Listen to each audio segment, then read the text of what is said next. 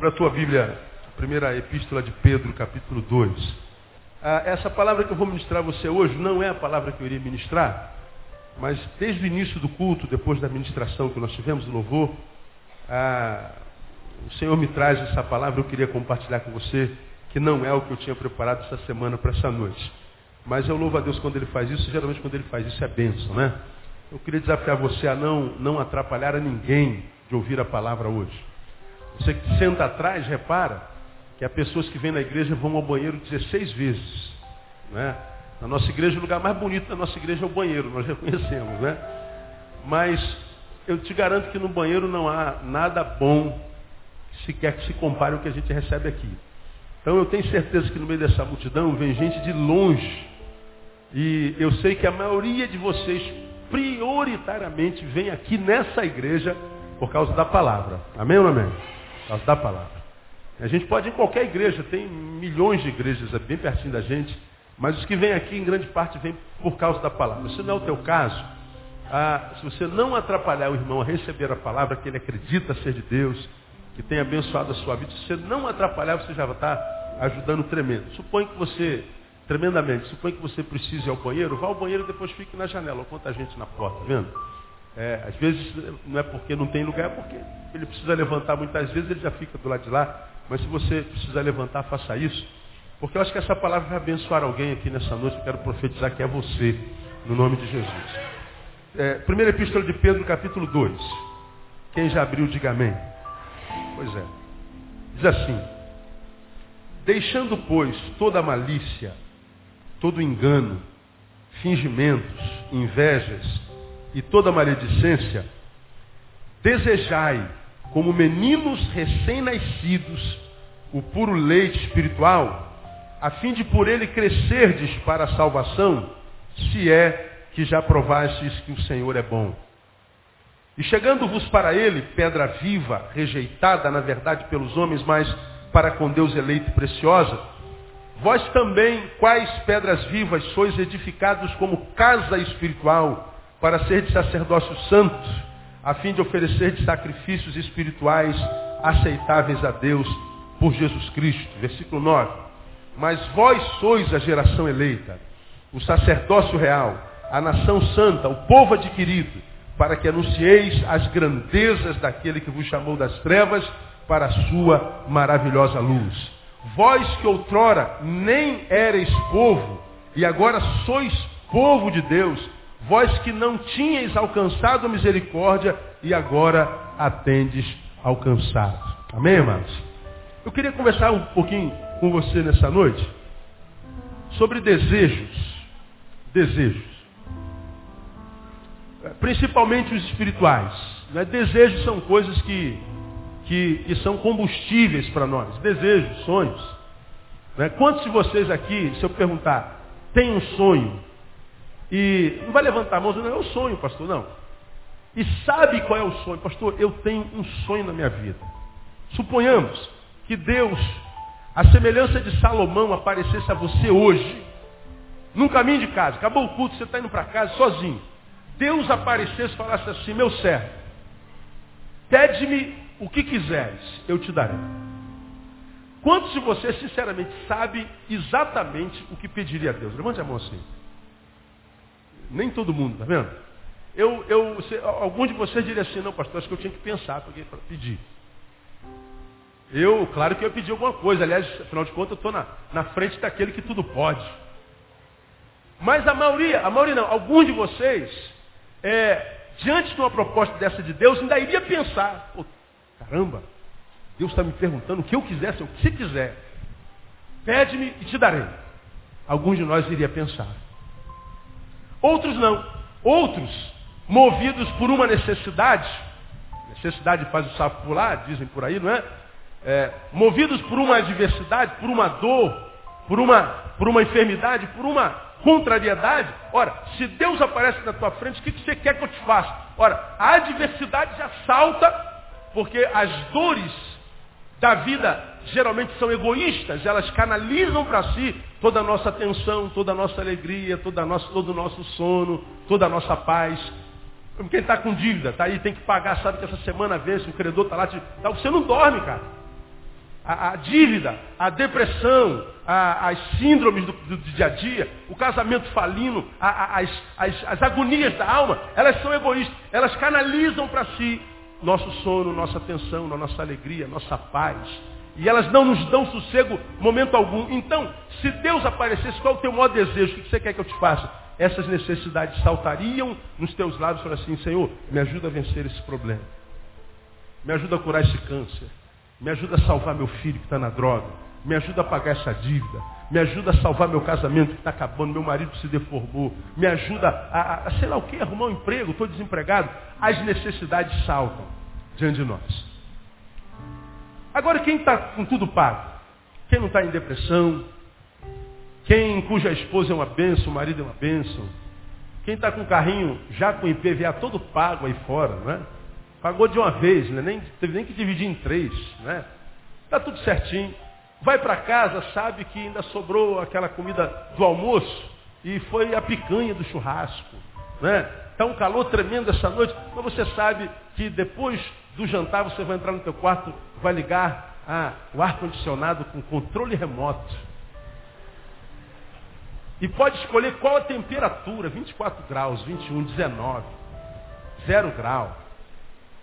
Está tudo em ordem. Se Deus aparece e fala assim, o que, que você quer?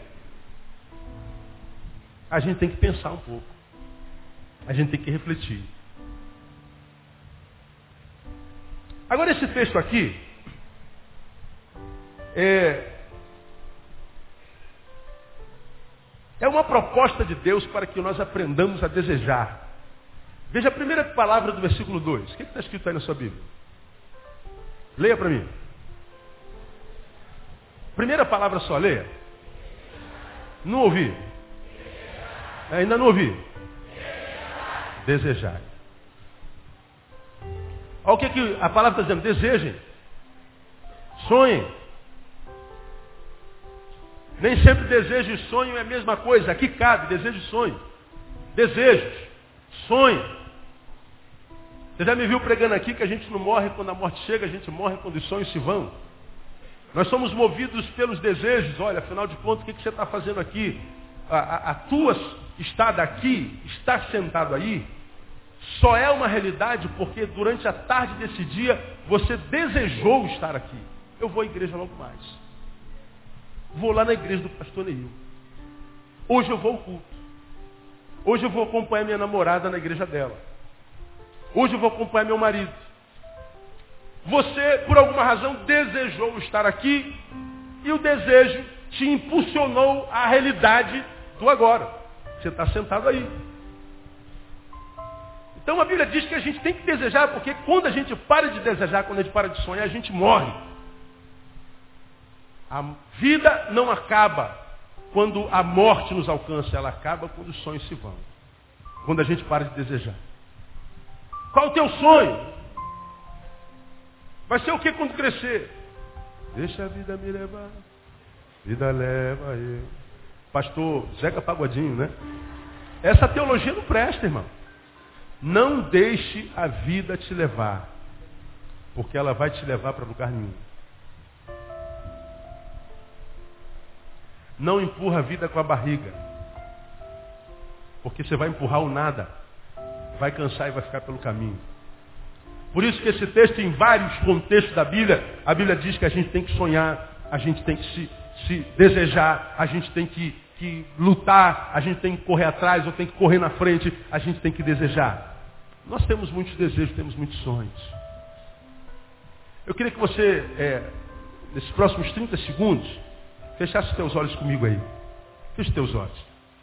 Traga teu sonho à cabeça agora. Traga teu sonho. Imagine que Deus está lendo o teu pensamento agora. E que esse teu pensamento, Deus vai tomar, porque é sonho, é projeto, é desejo. Imagine que Deus vai tomar esse pensamento e vai transformar em realidade em 2009. 2009. Traz para a tua cabeça os teus desejos agora. E deixa eu orar com você, Pai. Milhares de pessoas estão aqui sentadas. Ninguém conhece ninguém. Ninguém consegue ler o que está na mente de ninguém agora. E tu sabes pelo teu Espírito Santo que há tantos pensamentos nas cabeças aqui que são produtos de uma necessidade imediata. Pessoas que precisam de um mover teu imediato. Pessoas que têm desejos que são para ontem. Pessoas que precisam de ver esse sonho realizado para que a vida volte a ter significância. Mas há pessoas que estão aqui, ó Deus, que estão esperando esse sonho há muito tempo. Pessoas que não desistiram por causa do muito tempo. E eu te peço, ó Deus, que tu honre essa perseverança, que tu honres essa fé, que tu honres essa capacidade de não desistir. Que todos os pensamentos que estiverem na nossa cabeça agora, se para a glória do teu nome, tu possas realizar neste ano no nome de Jesus. Eu profetizo, ó Deus, que todos os pensamentos aqui sobre nós, em nós, serão tomados por ti agora e serão concretizados pelo poder do nome de Jesus. Quem recebe, diga eu recebo, pastor. Grave essa data. Dia hoje? 15 de fevereiro. A crise vou te falar. Muitos milagres estão sendo gerados agora aqui no mundo espiritual.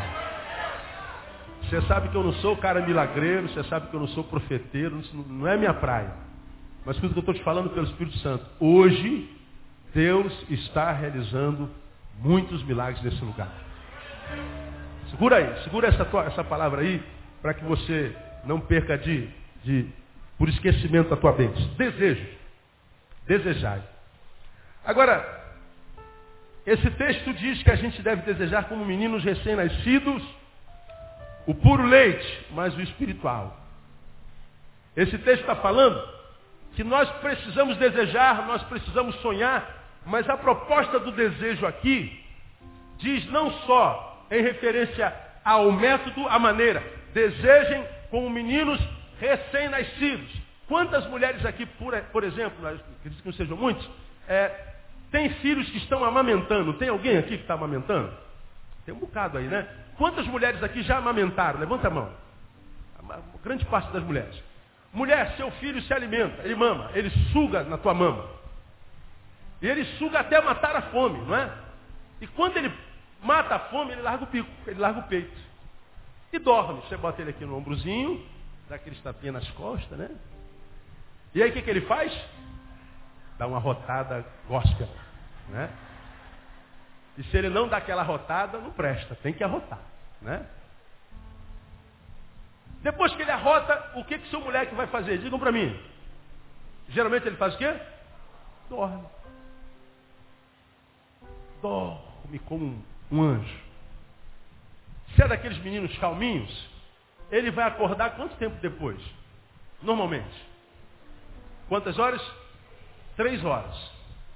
Depois de três horas, ele acorda como? Quem, quem sabe, mãe? Ele acorda chorando. Acorda com fome. E depois de três horas, quando ele começa a fazer o louvor dele lá, aquele escandaloso, a mãe já sabe que tem que pegar o moleque. Moleque é novinho, tem semanas, tem dias. Você só precisa encostar ele aqui no teu braço, né? acomodar a cabecinha dele aqui, que ele sozinho, ele vai procurando o bico do peito e ele sempre, sempre, sempre acha o bico do peito da mamãe. Sim ou não? Sempre acha. O moleque nasce Nunca viu você pelo lado de fora, ele só te conhece por dentro. Ele nasce e você o pega na mão pela primeira vez, coloca no braço e você então o aproxima do teu seio. Ele aprendeu, a gente não sabe aonde, qual universidade que ele passou, qual escola, qual professor que disse que ele tinha que procurar um biquinho maciozinho para tirar um, um, um líquidozinho de lá. Ele já vai com a boquinha dele e pega naquele biquinho e e suga como quem está morrendo de fome. E tá. Esse texto está falando assim, desejai como meninos espirituais, como meninos recém-nascidos. Vocês têm que desejar como aquele menino que quando agarra no, no, seio da mamãe, ele suga, suga, suga. Ele não pensa em mais nada, ele só pensa em, em saciar a fome. Ele não quer saber se a forma como ele mama está machucando a mãe, ele não quer saber de onde vem aquele leite, ele não quer saber qual o processo, qual a metodologia. Eu quero matar a fome, ele não pensa em mais nada. Desejem como quem precisa daquilo para transformar a vida em vida. Desejem, mas desejem com todo o seu coração, com todas as suas forças. É o que ele está dizendo aqui. Agora, esse desejo desesperado, como quem a vida depende daquilo, deve ser não por um carro novo, não por uma casa nova, não por pagar a conta, não por emagrecer, não por perder a barriga, não por alisar o cabelo, não para arrumar um homem novo, uma mulher nova. Mas ele está dizendo aqui no versículo 2, desejai com meninos recém-nascidos o puro leite o quê? Espiritual. Paulo está dizendo que Pedro está dizendo que nossa vida precisa ser marcada por desejos, por sonhos, eu diria mais por fome, mas a nossa vida ela encontra sentido quando a fome primária, a fome primeira, o desejo primeiro, nossos sonhos são acompanhados em primazia pelos sonhos espirituais. E aí a gente se lembra de Jesus. Busca Primeiro, digam vocês, o reino de Deus e a sua justiça. E todas as outras coisas vos serão o quê? Acrescentadas. Se eu buscar o reino de Deus em primeiro lugar, se eu buscar a justiça de Deus primeiro, se os meus desejos forem espirituais, se os meus sonhos forem espirituais, ele está dizendo as coisas materiais, não se preocupe, eu acrescentarei na sua vida. Porque ele está dizendo o seguinte, quantos têm contas atrasadas que precisam pagar? Eu, pastor, quantos de vocês estão duros? Não precisa levantar a mão. Deus está falando assim, ó, você vai conseguir resolver o teu problema financeiro quando você buscar primeiro o reino de Deus. Quantas mulheres estão na unção da largatixa querendo casar subindo pela parede? Eu, pastor, pelo amor de Deus, eu já fiz tudo que é campanha, vida. Você vai casar e não vai casar de qualquer jeito, vai casar com o varão de Deus quando você buscar primeiro o reino de Deus. Você, varão, vai casar quando buscar primeiro o reino de Deus. A tua empresa vai prosperar. Não é quando você der mais dinheiro, é quando você buscar primeiro o reino de Deus. As respostas para o teu ser, a cura para o teu corpo, o equilíbrio existencial, a saúde relacional, familiar, tudo isso são coisas às quais nós temos acesso direito quando nós sonhamos, buscamos primeiro o quê? O reino de Deus. Cuida das coisas do Espírito que as coisas da terra, Deus está dizendo, eu cuido na tua vida.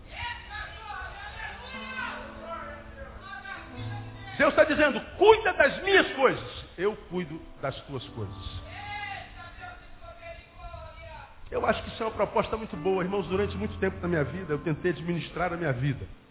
Ah, o pastor é um homem estudado, um homem muito sábio, um homem muito cheio de quê, sei que lá. E aí, à medida que a gente vai estudando, a gente vai prosperando na vida, vai tendo sucesso, a gente vai acreditando que tudo que a gente conquistou é o troféu, é o diploma de que nós somos bons mesmo. A gente vai acreditando que à medida que a nossa casa vai crescendo, começamos, a uma pastor morava lá naquele alto morro, naquele barraquinho, não tinha nem piso. Hoje eu já moro numa casa aqui embaixo, no asfalto, tem dois, dois, dois três quartos. Aí passa mais um ano, agora você já não está mais aqui morando no asfalto em Realengo, você está morando já no Valqueiro, está evoluindo, né? Quanto mais longe daqui, mais rico é, né? Pois é.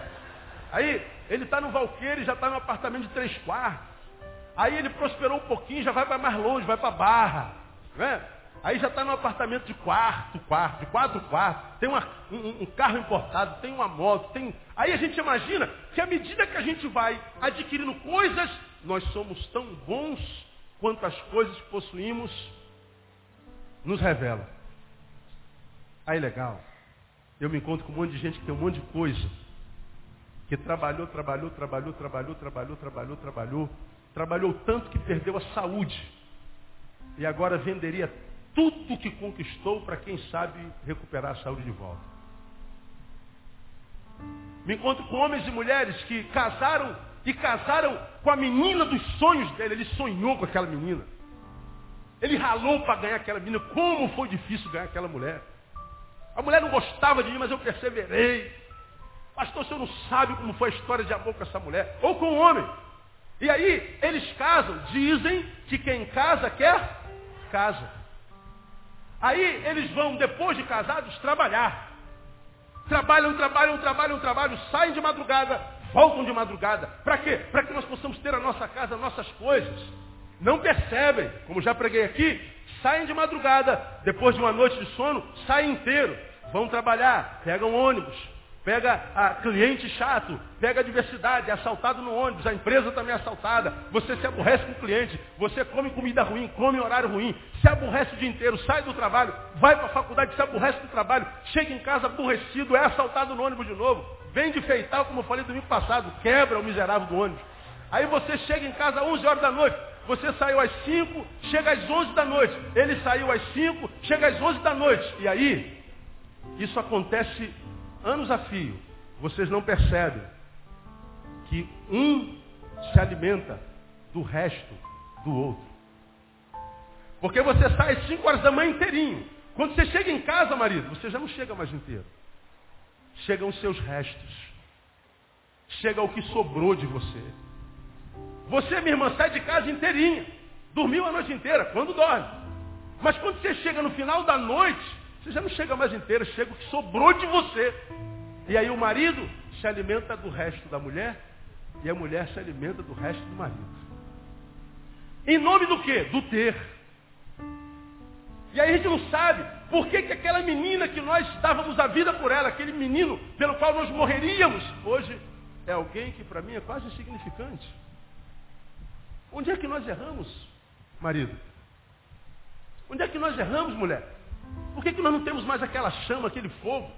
É porque nós estávamos preocupados em adquirir coisas materiais. Preocupados em ter, deixamos de ser um para o outro. E como eu falei domingo passado à noite, eu tenho visto centenas de casamentos acabando, de casais que se amaram ou se amam. Porque eles acham que a vida se resume naquilo que ele tem. A vida vale a pena em função do que eu adquiro, do sucesso que eu faço. E aí muita gente sonha, trabalha, luta para chegar lá. Aí quando chega lá, não sabe o que faz.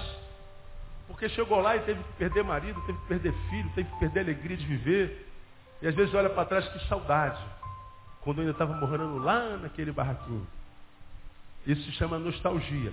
Quando você encontra uma pessoa cujos olhos estão sempre voltados para o passado, é alguém cujo presente não está legal. Tudo que é bom na vida dele foi no tempo dele. Ah, rapaz, no meu tempo. Hoje não. Hoje, hoje é uma bagunça, mas no meu tempo. São saudosistas. Mas por que isso tem acontecido com muita proporção no tempo que se chama hoje? Porque nós nos tornamos uma geração materialista. Corremos atrás do sucesso o tempo inteiro. E o sucesso é jogar na cara do outro o quanto nós somos competentes. Nós queremos que o outro olhe para nós e sinta inveja. Porque senão, muitos de nós não compraríamos o carro que nós temos.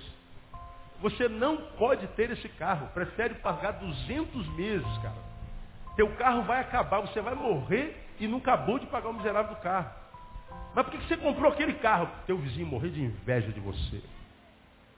Porque a mesma coisa que um Ford Fusion faz, um, um Paliozinho 94 faz também.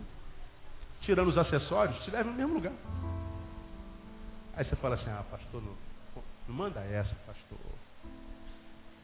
Vamos melhorar o nosso carrinho? Vamos. Mas compra o que você pode, filho. Não construa uma casa para os outros. Não alugue uma casa só para mostrar aos outros. Não compre um carro para mostrar aos outros. Não compre um tênis que você não pode comprar. Posso fazer uma pergunta para você? Quanto custa esse tênis que está no seu pé? Pergunta, irmão, que está do salão. Quanto custa esse sapato que está no seu pé?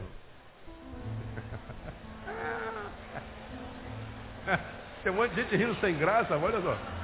Sorriso amarelo, rapaz. É.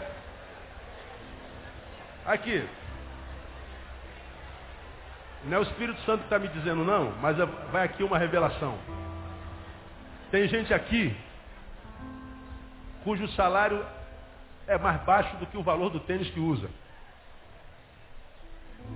Quanto custa o Nike aí de última geração? 600 conto. Quanto é que você ganha por mês, irmão? 700 conto, pastor. Se tu compra o tênis à vista, sobra 100 reais para pagar o aluguel, para fazer compra, pagar luz, pagar água, para levar o filho para a escola, para levar a patroa para a pizzaria. Dá? Não dá. Mas por que, que você tem que usar um Nike de 600 reais? Porque todo mundo usa, pastor. O senhor quer que eu use que? Olímpicos? Se eu chegar de Olímpicos na escola, vou me zoar, pô. A gente quer tirar onda. Não é? Tirar onda. Ah, antes de eu ter esse problema na coluna, no passado tive um problema na coluna, eu estava malhando todo dia. Aí eu me lembro uma vez, eu estava no, no, no remador, aquele que você senta e, e, puxa, é remador? É. é. Você estica a perna e, e puxa. E eu malhava com tênis olímpico preto. Custou acho que 50 e poucos reais na promoção. Eu falei, ô oh, glória. Atrás de mim tinha dois caras é, conversando. Aí eu cara, leu o pastor Neil lá da Betânia. Eu estou fingindo que eu não estou ouvindo. Ah, ele quer o Neil, é. Aí o outro falou assim, pô, mas usando tênis olímpico? eu não aguentei, cara, eu dei uma gargalhada. Eu falei, pô, cara, eu, eu, eu, parei de fazer assim, pô, mas eu não posso usar tênis olímpicos, meu filho. É pecado usar tênis olímpicos. O cara me avaliou pelo tênis que eu usei. Acontece isso ou não acontece? Acontece. As coisas trazem significância à nossa vida, só que, à medida que a gente tem uma coisa e tem o olhar invejoso do outro, a gente na verdade não sente alegria, a gente sente uma massagem no ego. Isso não é alegria, isso não é onda. É o ego. Quando você, mulher, passa na rua e o cara fala assim, é, assovia. Hoje nem assovia mais, né? Eu não sei assoviar, não vou pagar amigo aqui. O cara não assovia. Né? Hoje o cara passa e fala assim, gostosa. Aí você faz aquela cara de feia, mas lá no fundinho, lá, no, lá na sola do sapato, lá embaixo, dá uma. Hã?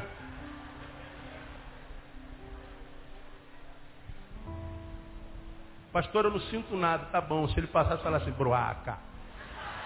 Duvido que você não ia ter depressão 10 anos. Nossa imagem é importante. Tudo isso conta. É verdade. Eu acho que nós temos que investir na imagem. Eu acho que nós devemos nos cercar de coisas preciosas, se nós podemos tê-las, por que não? Não é? Mas o que eu quero dizer para você nessa noite, e eu prometo a você que eu termino no horário, é que essas coisas, embora gerem para nós a sensação de alegria e realização, essas coisas, elas só massageiam o nosso ego por um tempinho só. É aquela sensação de quem entra numa loja viu uma roupa maravilhosa, um sapato maravilhoso. E você, eu preguei sobre isso outro dia, né? Você, você passa no shopping, passa em frente àquela loja, o sapato. Não vê ninguém. Tu dá a volta no shopping de novo, porque passei de shopping é a mesma coisa. É essa aqui, ó. ó é não se faz nada no shopping. E para no McDonald's e ganha uma facada, não tem jeito. Aí tu passa em frente à loja, ouve de novo. Você não sabe o que é o sapato te chamando, teus olhos foram presos nele, tu vai, roda, roda, roda, mas chega mais, cedo ou mais tarde, tu se vê, está dentro da loja. Meu Deus, como é que eu vim parar aqui? Você compra o sapato em 30 vezes sem juros, experimenta o sapato e cai como uma luva. A vendedora bota dentro da bolsa, você pega a bolsa, irmão, quando sai da loja. Cara, isso é, isso é espiritual. É gostoso demais. Comprar é bom demais. Do inferno é pagar. Mas comprar, pelo amor de Deus. Tá louco. Então, eu, é, é, você vê, tem pessoas quando tem distúrbio, quer relaxar, compra. Outro bebe. Outro faz exercício, outro trabalha. Mas os compradores compulsivos estão aí. Porque dá uma sensação de, de poder tremendo. Mas as coisas só massageiam o ego. Não lo completam ser. Por isso que esse texto diz, desejai como meninos, ardentemente, compulsivamente, como se a tua vida dependesse daquilo ali. Mas deseja certo, filho. Deseja as coisas espirituais. Desejos espirituais. E eu queria compartilhar com você, nesse texto, nesse texto que nós acabamos de ler, alguns desejos espirituais que eu e você deveríamos desejar e sonhar. E o primeiro está aí, nesse versículo 4. Chegando-vos para ele, pedra viva, rejeitada, na verdade, pelos homens, mas para com Deus eleita e preciosa. No versículo 5 diz, vós também, quais o quê? Pedras vivas. Esse texto faz alusão a um outro texto, onde a Bíblia diz que Jesus foi a pedra de esquina que é, os fariseus rejeitaram. Pedra de esquina é a pedra é sobre a qual o prédio é edificado. É o alicerce. Quando Jesus ou Pedro nesse texto fala que nós devemos ter desejos espirituais, ele está falando, filhos, quando vocês forem sonhar, enquanto seres humanos que são, quando vocês tiverem desejos, que eles sejam espirituais, os desejos espirituais começam por sonhar, por desejar um alicerce sólido para a vida. Porque você sabe que o alicerce é a base de toda a vida, de todo prédio, de toda construção. Toda construção, tudo que aparece de cima da terra, seja o, o prédio mais alto do planeta, aqueles prédios que tem lá na, na Coreia do Sul, ou seja, o barraquinho aqui do morro, qualquer prédio que nós vemos com os nossos olhos, eles só podem estar de pé em função daquilo que os nossos olhos não veem, que é o quê? O alicerce. Imagina o prédio mais lindo que você conhece. Lindo. Ele só é aquilo tudo e pode continuar a ser aquilo tudo por tanto tempo. Não porque ele é aquilo tudo, mas é porque quem o construiu investiu na base. De modo que o mais importante numa construção, seja ela humana, ou física, ou civil, não é o que os nossos olhos veem, é o que os nossos olhos não veem. Por que, que muitos de vocês estão aqui bonitos, malhados, saudáveis. Nós nunca tivemos no mundo uma geração tão bonita como essa, mas nunca tivemos uma geração tão vazia. Por quê? que nós não conseguimos, muitas vezes, a maioria dos seres humanos que eu conheço, ter um mês de paz, um mês. Pastor, será que é demais pedir a Deus que eu tenha um mês, 30 dias sem, sem desequilíbrio? sem que eu tenha que ficar meio doido, sem que eu tenha que me aborrecer ao ponto de querer matar um, de querer ser morto por outro? Será que é muito difícil a gente ter um, um, 15 dias, pastor? Eu queria 15 dias só para relaxar. Que a minha vida tivesse 15 dias de sossego. Eu sei que eu estou falando com muitos de vocês aqui. Eu não quero nem ter paz a vida inteira, pastor. Eu queria ter uma semana. Queria poder dar uma respirada. Eu queria que a minha vida, a minha construção existencial, fosse uma construção que tivesse equilíbrio por uma semana. Porque, pastor, a minha vida é, é, é o meu perfeito tormento. Eu não consigo equilíbrio em áreas nenhuma da minha vida. Por mais que eu faça, por mais que eu trabalhe, por mais que eu trabalhe, por mais que eu construa, por mais que eu abençoe, por mais que eu faça, eu não consigo paz, eu não consigo manter uma vida de equilíbrio. Por que, que as pessoas não conseguem? É porque tudo que fazem diz respeito ao que os nossos olhos veem. Estou estressado, vou comprar. Estou estressado, vou beber. Estou estressado, vou para a rave. Estou estressado, eu vou chutar um balde, vou brigar. Vou socar alguém. Eu estou estressado, eu vou fazer alguma coisa. E o fazer, esse texto me ensina que deveria ser investir nas nossas bases, investir na área da nossa vida, que é invisível aos olhos dos outros que não nós mesmos. É investir na nossa vida particular, na nossa vida subjetiva. Porque não adianta você ser Madre Teresa de Calcutá para uns, mas para si, em oculto, ser Osama Bin Laden. Não adianta vender uma imagem de que se é alguma coisa tremenda e adquirir uh, o respeito, a admiração, a, a, puxação de saco de todo mundo, dizendo esse cara é 10, essa mulher é maravilhosa, mas quando as reuniões acabam, você volta para estar consigo, você sabe que você é uma farsa. Você engana pastor, engana o presbítero, engana o padre, engana o pai de santo. Sua mulher nem imagina quem você é, tua esposa, teus filhos. Ninguém imagina quem você é. Você diz assim, cara, eu erro, mas eu sou fera, eu erro muito bem, ninguém nunca vai descobrir. Eu sou um canalha, mas eu sou um canalha tão profissional. Eu sou um mau caráter tão fera, tão profissional, que ninguém vai saber que eu sou mau caráter. Pois é, você vai viver essa vida dicotômica até o final da vida. Quem vive duas vidas não vive nenhuma.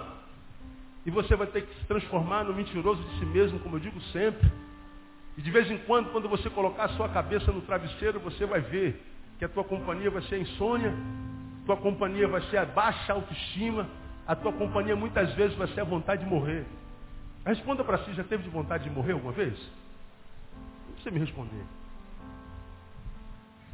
Esse texto está dizendo, amado, que por mais que eu tenha sonhos, por mais que eu tenha projetos, se eu quero que todos esses projetos, esses sonhos valham a pena, eu preciso investir na base.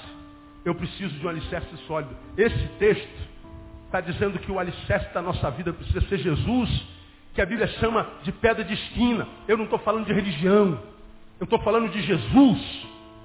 Eu estou falando de alimentar a nossa alma. Porque se a tua alma está em crise, se o teu mundo interior, se o teu universo interno está ah, ah, desequilibrado, não adianta comprar um carro novo, o carro não entra na tua alma.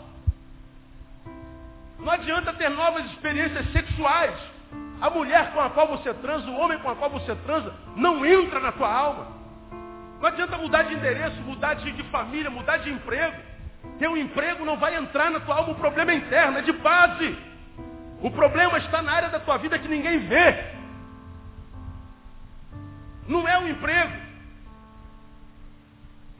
Então esse texto está dizendo, filho, ministra ao meu povo. Tenho me encontrado com muita gente amargurada, que tenta de tudo, faz de tudo, trabalha mais, acorda mais cedo, acorda mais tarde, é, é, é investe num projeto novo, muda de família, muda de tudo, mas a vida continua vazia. Deus está dizendo assim, ó, manda ele investir na base. Manda ele investir naquele ser que ele é quando não tem ninguém olhando para ele, como eu digo sempre. Manda ele investir na vida subjetiva dele, porque a minha vida pública só terá validade de fato de verdade se a minha vida pública estiver muito próxima da minha realidade subjetiva. Porque se nós formos duas pessoas, você só vai ter admiração do outro. Agora, ter admiração de um outro muda o que é a tua vida? Oh, Maurício, eu te admiro muito, Maurício. Maurício, você é o meu ídolo, Maurício. Maurício, você quando canta, Maurício, me abençoa muito, Maurício. Suas composições, Maurício, são maravilhosas, Maurício. Oh, o pastor me baba. O que, que você é quando está do lado dessa mulher em casa? O que, que você é quando bota a cabeça no travesseiro? O que, que o Maurício diz do Maurício?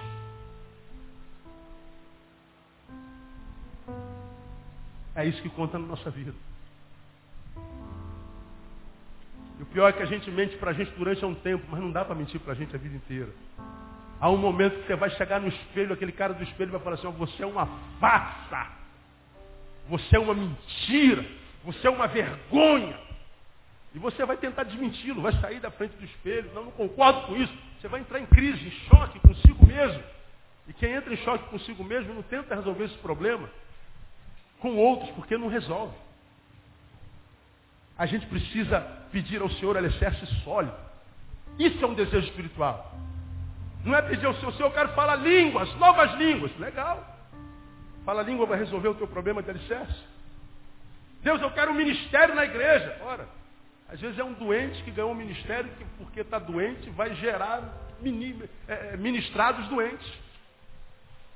Ó oh, Deus, eu quero é, é, um, uma causa nova para fazer. Aí você vai fazer, mas não tratou da tua base.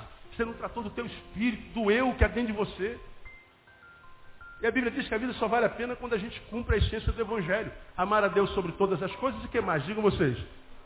Ao próximo. Ao próximo como? Como a mim mesmo. Então o amor ao próximo só tem valor e é semente que retorna para nós quando esse amor que eu tenho pelo próximo é produto do amor que eu tenho por mim mesmo.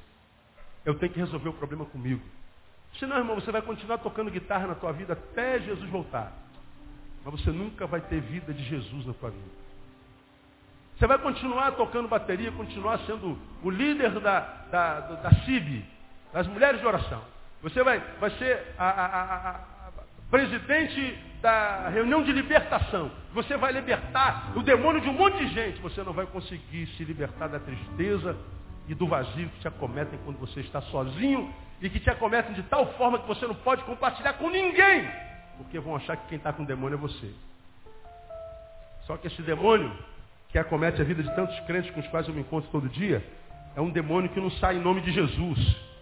Sai com trabalho, sai com renúncia, sai com esforço. Você tem que lutar contra você. Você tem que investir no alicerce sólido. Um outro, um outro desejo espiritual está no versículo 5 mesmo, olha lá. Vós também com as pedras vivas, sois edificados o que? Alguém pode ler para mim? Casa o quê? Espiritual. Eu acho essa palavra pertinentíssima para o tempo de hoje.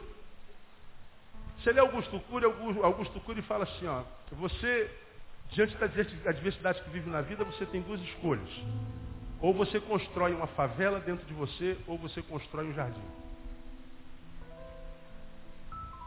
A gente tem tanta informação, tanta podridão, tanta desgraça, tanta miséria, tanta coisa diabólica acontecendo, e a nossa vida vai se descontrolando, vai virando um, um negócio sem sentido, sem pé, sem cabeça, fica de ponta cabeça, como dizem.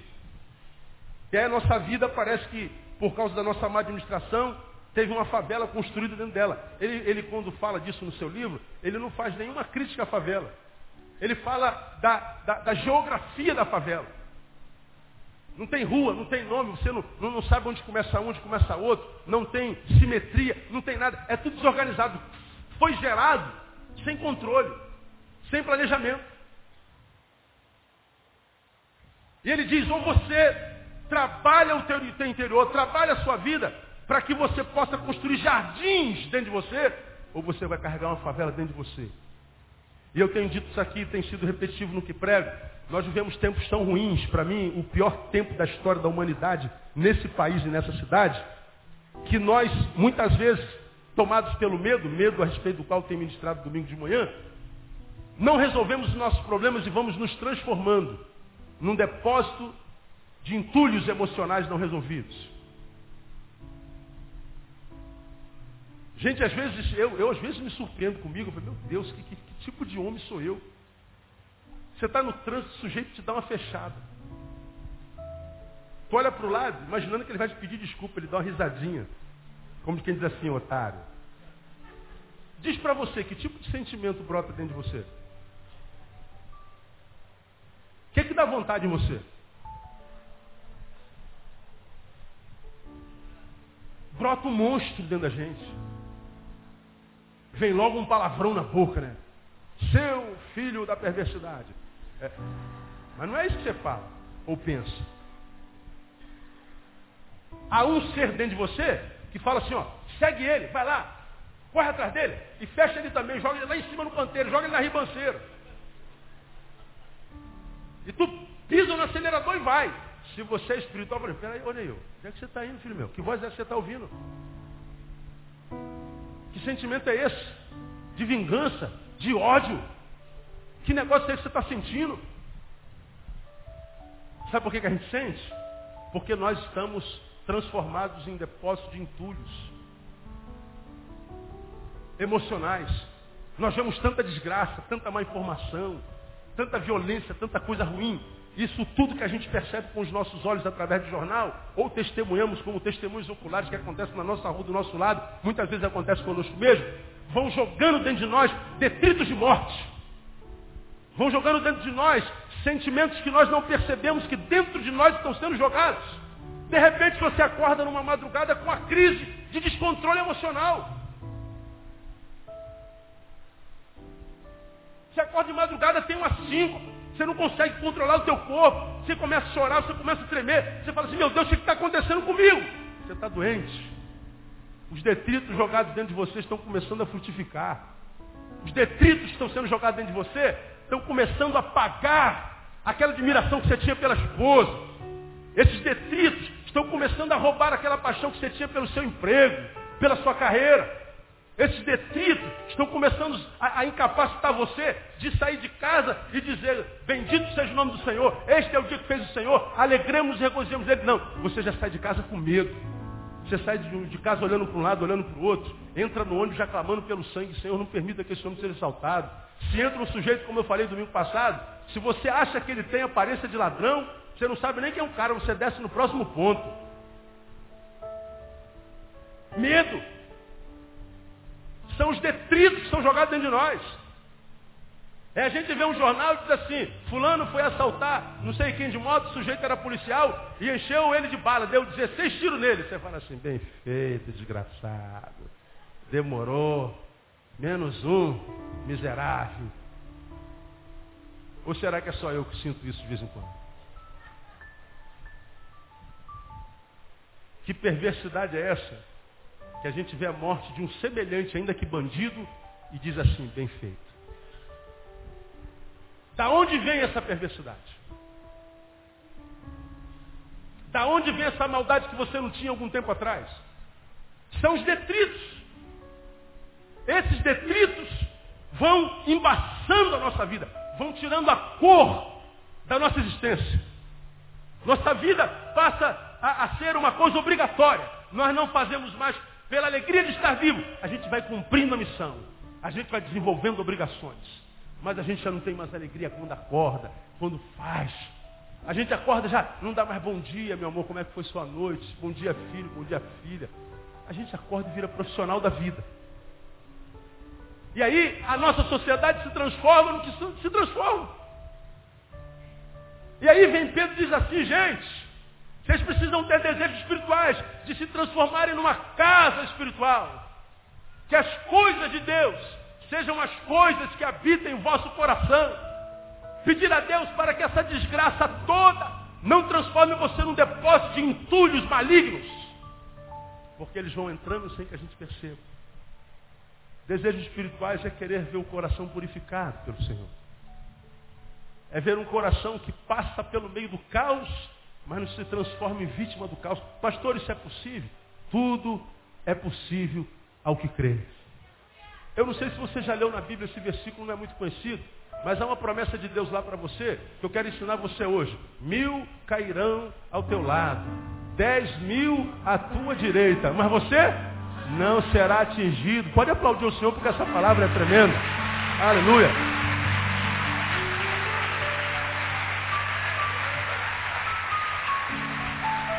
Sabe o que esse versículo está falando? Você pode passar ileso. Mas como, pastor, tem tanto crente sendo vítima de bala perdida, o máximo que eles podem tocar é na tua imagem, no teu corpo. Como se tocou no corpo de Jó. Mas Deus não deu permissão a Satanás para tocar no que ele era. Adoeceram seu corpo, mas não adoeceram sua alma. Tiraram-lhe a família, mas não tiraram a alegria de viver. E porque ele não morreu, mesmo que tudo ao seu redor tivesse morrido, Deus restaurou a sua vida quatro vezes mais. Porque Deus é poderoso para fazer muito mais abundantemente do que aquilo que você pensa ou pede. Agora, quantos de vocês estão aí sentados lá no fundo, já esteve aqui ministrando.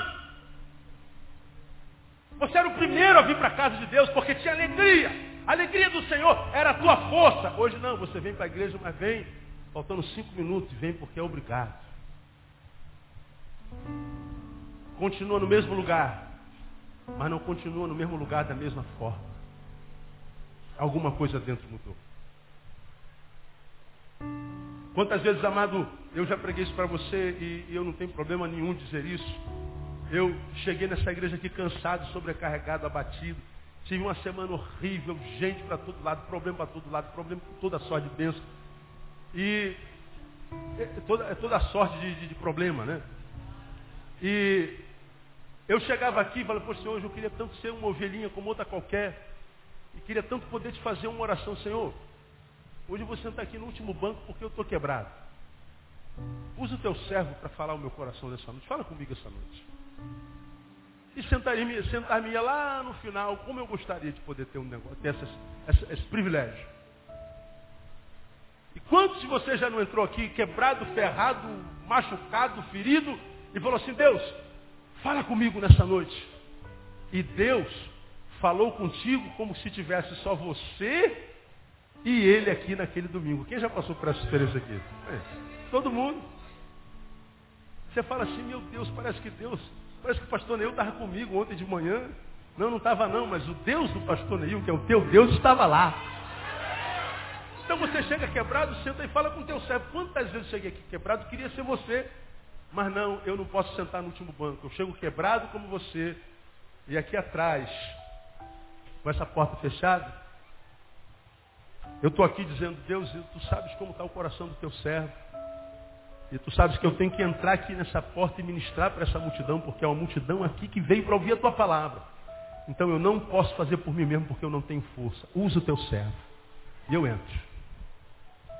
Você nunca saberia. E nunca saberá como é que eu entro aqui nessa porta. Porque para muitos de vocês o pastor é um super-homem que não tem problemas emocionais, financeiros, existenciais. E eu sento ali embaixo da minha cabeça e dali para cá, que são cerca de 21 passos, 18 a 21 passos, eu falo, Deus, me acompanha até aquele lugar lá. Porque o Neil muitas vezes não levanta dali para vir para cá porque eu estou sem força, estou sem ânimo, estou sem alegria, estou cansado, estou triste. Não estou com vontade de pregar, eu queria que alguém pregasse para mim. Mas você já entrou aqui nessa igreja alguma vez e me ouviu falar, hoje não tem mensagem porque eu estou triste? Não. Toda vez que você entra aqui, Deus abençoa você de forma tremenda. Com Neil doente, com Neil feliz, com Neil alegre, com Neil arrasado, com Neil com dinheiro, com Neil duro, com Neil de qualquer jeito, ou qualquer outro pastor, Deus abençoa você, sabe por quê? Porque Ele está dizendo assim, filho, se você for minha casa espiritual, se o meu espírito habitar dentro de você, não interessa que tipo de casa você é naquele dia, se eu morar nessa casa, essa casa vai ser uma casa de cura, de bênção, de vitória no nome de Jesus.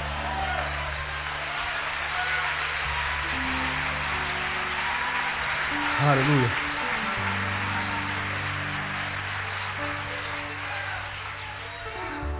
Deus, hoje eu sou uma casa feia, não interessa, o que interessa é que tu tem dentro da casa. Deus, hoje eu estou me sentindo uma mansão, podia ser um barraco, o que interessa é que tem dentro da casa. E Pedro está dizendo desejos espirituais de ser habitação do Senhor. Porque senão a gente vira lixão emocional. Lixão espiritual. Se nós desejarmos isso, de fato e de verdade, e desejarmos isso, ser casa espiritual Deus, eu não quero que esse monstro que habita em mim domine minha vida. Deus, que tipo de gente sou eu que vejo a morte de um, de um bandido e celebro? Eu não quero que esse cara domine meu ser. Deus, eu não quero que esse cara que me faz seguir, o, o cara que me deu fechada querendo xingar a mãe dele, domine minha vida. Eu não quero ser esse cara que paga mal com mal. Eu não quero ser esse homem que se transforma na imagem e semelhança do seu algoz. Porque quando alguém te faz mal e você se entristece por isso, mas paga com a mesma moeda, você se transformou nele. Você se deformou. Ele te odeia, vou te odiar também. Você se transformou nele. Quando a Bíblia diz, não, filho, se teu inimigo te negou água, sentir sede, nega água para ele também. É isso que a Bíblia está dizendo, não é? Se teu inimigo tiver sede, e se teu inimigo tiver fome, assim amontoarás o quê? Brasa viva sobre a cabeça dele, vocês vai queimar a consciência dele. Fiz tanto mal para esse cara e agora que eu estou precisando dele, ele está me fazendo bem, rapaz, que vergonha. Você acaba conquistando, quem sabe, o melhor amigo da tua vida. Porque você não se transformou na imagem e semelhança dele. Então, quando a gente quer ser casa espiritual, quando a gente quer ter um alicerce sólido na palavra em Jesus, quais são a, a, a, as promessas de Deus para nós? O que, que acontece conosco? Primeiro, no versículo 2, você vê lá a Bíblia falando assim, ó. Desejais como meninos recém-nascidos o puro leite espiritual, a fim de por eles crescerdes para a salvação. Crescer para a salvação. Se a gente desejar alicerce e ser habitação, a gente cresce para a salvação. Agora, quando a Bíblia fala de salvação, o evangélico geralmente reduz o que é salvação. Você aprendeu enquanto evangélico que ser salvo é não ir para o inferno. Aceitou Jesus, você vai para onde? Vai para o céu. Legal. Quantos de vocês aqui querem ir para o céu já? Ó Deus, mata aquele irmão lá hoje. Que seja atropelado no final do culto. Estou brincando, viu irmão? Você não entendeu. Não é? Todos nós queremos ir para o céu e nós vamos. Amém ou não amém? Mas assim, Deus, eu não tenho pressa não. Estou a fim de ver meus netinhos. Né? As paradinhas para viver ainda tal, né? Tem um, tem um ministério ainda para desenvolver, não é? Tem mais, mais problema para resolver. Ninguém quer morrer. Quem quer morrer não quer morrer porque quer ir para o céu. Quer morrer porque a vida não está boa. Aí você fala assim, se você aceitou Jesus, você vai para o céu. Legal. E daí? Enquanto eu não morro, pastor. Enquanto eu não morro. Esse Deus pode fazer alguma coisa por mim? Não, não, for Jesus, você vai para o céu, fique tranquilo. Mas, pastor, eu estou com depressão, fique tranquilo, você vai para o céu. Mas, pastor, eu estou com transtorno obsessivo compulsivo, eu estou com, com pânico. Não, fique tranquilo, você vai para o céu. Pastor, eu, estou com, eu descobri que eu estou com nódulo no seio e estou com câncer. Fique tranquilo, irmão, vai para o céu. Não fale isso para ela, pelo amor de Deus, irmão. Porque ela está triste porque descobriu o nódulo, porque ela não quer ir para o céu. Pastor, meu casamento está acabando. Fique tranquilo, você vai para o céu. O céu, diante de algumas necessidades humanas, não significa nada. Então, salvação não é um passaporte para o céu. A salvação não é salvação só do inferno. É salvação dos outros. É salvação da tirania, da opinião alheia. É salvação da mediocridade subjetiva, da sua própria mediocridade é salvação do medo, da incapacidade de sonhar, é salvação de tudo que paralisa a tua vida, de que a promessa de Deus se cumpra na tua vida, porque Ele disse, eu vim para que vocês tenham vida e vida o quê? Com abundância. Deus nos livra desse homem que é em nós, que faz com que nós não acreditemos que isso seja uma verdade, e faz com que a gente desista no meio do caminho. A salvação não é só a salvação do inferno, é a salvação de nós mesmos é salvação do, do, do, do, próximo, é salvação da mediocridade, é salvação da, da existência sem vida, é salvação do medo, da covardia, é salvação de tudo que impede que a promessa de Deus se cumpra na nossa vida. Ele está dizendo, se você buscar alicerce, se você desejar ser casa espiritual, você vai crescer para a salvação. Quando ele diz que você cresce para a salvação, você cresce enquanto ser humano. Porque, cara, tem gente que não cresce nunca, cara. Ele maltrata a mulher dele hoje e faz isso há 10 anos. Se você se encontrar com ele daqui a 10 anos, ele continua maltratando a mulher ou vice-versa. Ele tem problema com grana há 10 anos, daqui a 10 anos vai ter, tem problema com mulher, tem problema consigo, tem problema com mentira, tem problema com a verdade, tem problema com a vida espiritual, ele não consegue fincar raízes, ele não consegue absorver de Deus a bênção da permanência a respeito da qual eu ministrei três meses no final do ano passado. Ele é como uma folha ao vento, tudo que acontece o leva, tudo deprime, tudo abate. Ele não consegue vida equilibrada. Ele não cresce, envelhece, mas não cresce. E aí, os que tentaram te ajudar durante muito tempo, daqui a algum tempo deixa de te ajudar. Você se vê só, porque cada um tem seus problemas para resolver e ninguém está conosco a vida inteira para resolver o problema. A gente cresce para a salvação. Segundo, seremos verdadeiros sacerdotes do Altíssimo. Porque no versículo 5 diz assim, vós também, quais pedras vivas, sois edificados como casa espiritual para seres sacerdócio santo, a fim de oferecer sacrifícios espirituais, espirituais, olha lá, aceitáveis ou agradáveis a Deus. A origem etimológica é aceitação. É aquela sensação de que você vai oferecer culto ao Senhor e vai sair de lá com a certeza de que Ele aceitou o teu culto. Você vai orar ao Senhor e tem certeza que Ele ouviu a tua súplica, porque a maioria de nós, muitas vezes vem à igreja e não tem a sensação de que Deus ouviu a sua súplica, de que Deus ouviu o teu clamor, de que Deus aceitou a tua adoração. E a gente vive uma vida religiosa sem vida de Deus. E esse texto diz que se a gente buscar ser casa e investir no nosso alicerce, nós vamos ser verdadeiros altíssimos, é, sacerdotes do Altíssimo. Seremos poderosamente usados por Deus. E eu termino. Se a gente desejar isso, andaremos sempre, sempre, sempre, sempre debaixo da luz de Deus. Lá no versículo ah, 9, diz, sois geração eleita, sacerdócio real, nação santa, povo adquirido. Isso não é à toa, para que anuncieis as grandezas daquele que vos chamou, e vos chamou de onde para onde? Leia para mim, por favor. Chamou das? Para onde? Para a sua maravilhosa luz. O chamado de Deus nos tira das trevas, daquilo que a gente não pode ver, discernir, que nos impede de andar, de correr. Quem está em trevas, quando acaba a luz em casa, você tem que andar tateando. Mesmo que você more naquela casa há tanto tempo e aquela sala esteja daquele jeito há 20 anos, quando não tem luz, sua vista não vê nada, de vez em quando você dá canelada na mesinha do centro. Aquela mesa está ali há 20 anos. Mas é porque as trevas nos impedem de desenvolver.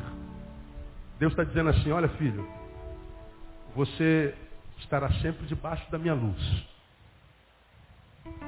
Você vai parar de viver essa vida inconstante.